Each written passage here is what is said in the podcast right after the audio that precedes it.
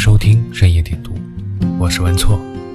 喜欢我的音频节目，您可以在首页里搜索“深夜点读”，点是经典的点，读是读书的读。每天夜里说声晚安。沉浸、陶醉、沁人心脾，都或多或少与香气有关，而这种状态。不是总能享受得到的，但是如果我们自己的灵魂飘香，那么即使外界纷杂喧闹，不堪人睹，心灵一样可以溢出清雅芬芳，宁静自然，让人迷恋，叫人欣赏。杨绛先生说：“人生最好的风景是内心的淡定和从容。如果岁月静好，那么时光就会安详。”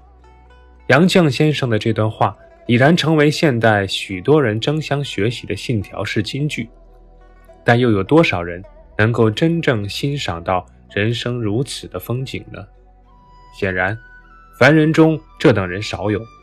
所以也就很少有人能够拥有杨绛和钱钟书夫妇一般的琴瑟和鸣、相依一生的有趣灵魂。人世间总是充斥着繁杂与纷扰，冷漠与喧嚣，没有人能够置身度外，不予理睬，所以也就有了痛苦与纠结，伤心与彷徨。我相信，即使杨绛夫妇也不能幸免，也会有被世俗打扰和妨碍的那么一段或一瞬阴郁时光。只是他们的境界和格局，相比于我等凡夫俗人而言，要亮堂得多，高洁得多，所以他们化解这些令人不快的矛盾，也就容易得多，快捷得多，痛苦便少得多，幸福便多得多。当然，杨绛夫妇的不凡，绝不是脱离了人间烟火味道，而恰恰正是因为他们离烟火味道更近，能够最深切地感受和体味人间烟火气。从而不惧怕烟火的熏烤，不担心烟火的治疗，而在充满烟火的路上砥砺前行，践行着不变的初心，履约着生命的意义，从而便拥有了后人对他们无比的仰慕之心和崇敬之意。真正纯粹的精神，一定是杨绛夫妇一样，是有着香气的，而且是从心灵上飘出来的香气。闻之即神清气爽，沁人心脾，可以促我们观心境、明心智、纯心性、静心音，从而在俗世里练就不凡，活出安暖的一生。莫言说：“一棵树摇动另一棵树，一个灵魂唤醒另一个灵魂。”曾有一段时间。在全球气候变暖及经济危机极为严谨的时候，人们都热衷于一个理论，叫做蝴蝶效应，是指在一个动力系统中，初始条件下微小的变化能带动整个系统的长期巨大的连锁反应。而莫言此说，正是蝴蝶效应的另一个版本，是指事物之间以及人与人之间的相互影响和相互成就。大凡有深刻阅历的人都会明白灵魂之间的唤醒究竟是怎么回事。曾经有一部美国电影，里面有句“人死后体重会减轻二十一克”，这就是灵魂的重量的台词。此后就有人把灵魂当作是一种有重量的载体。这一灵魂说，虽然没有科学依据，但是把它展开延伸，或许还是有那么一点价值的。各中道理，此处不予赘述，自取分辨。那么，灵魂有了重量，就有了另一种生命，互相唤醒，也就有了实质的意义。莫言说的这种灵魂，应该是指人的精神、思想和感情层面的灵魂。而精神是有境界之分的，有的萎靡，有的健硕，有的刚毅，有的宽厚。无论如何，精神的等级决定了人生的状态，而最高级的精神一定是纯粹且有趣的。毛泽东在纪念白求恩一文中，把一个胸怀毫无自私自利之心的精神的人，称作为一个高尚的人，一个纯粹的人，一个脱离了低级趣味的人。毛泽东所说的这种人，就是指那些纯粹而有趣的灵魂。正是有了这样的灵魂，世界才会那么美，才充满了人间真情和俗世的大爱。尼采说：“所谓高贵的灵魂，即对自己怀有敬畏之心。真正的高贵，绝不是你的美貌，也不是你的财富，更不是你的高调和炫耀，而应该是仰望。”和敬畏生命，禅修之后的心性，对自己敬畏，也就是敬畏生命，因为我们都是以生命的状态存在于世间的，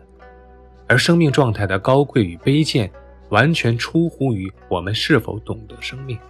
并用心去经营生命，包括发肤、情感和能量。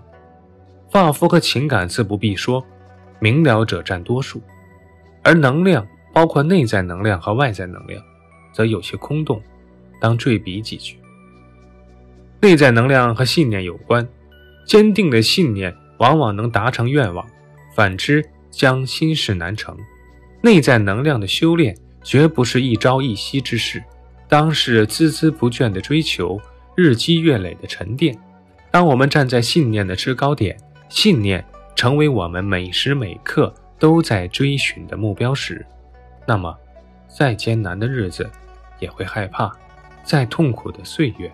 也会逃遁，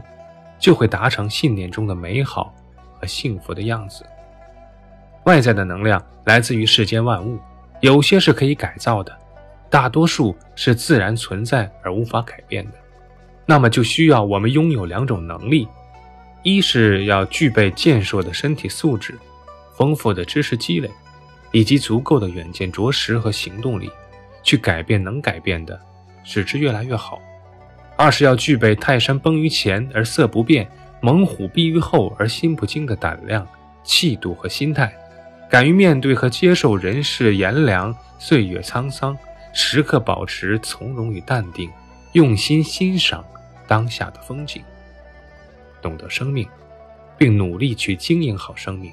才是真正的敬畏生命。而真正敬畏生命的人，精神就自然纯粹，灵魂就自然高贵，生命也就自然敞亮和安暖。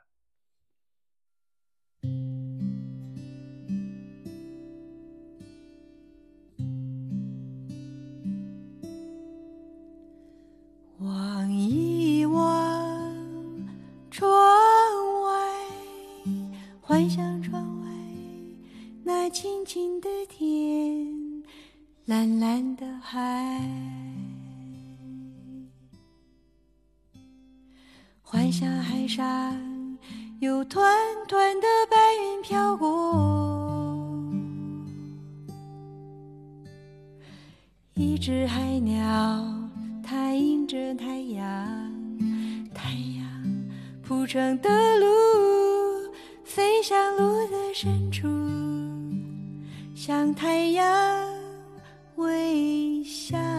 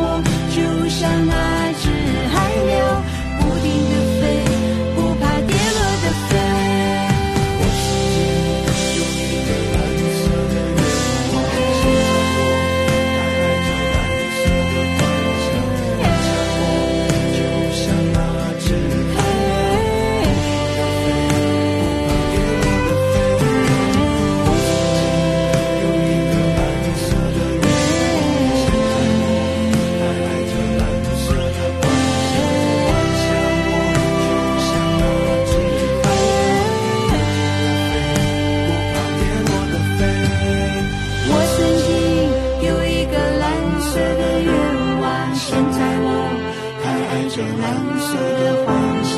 幻想我就像那只海鸟，不停地飞，不怕跌落的飞。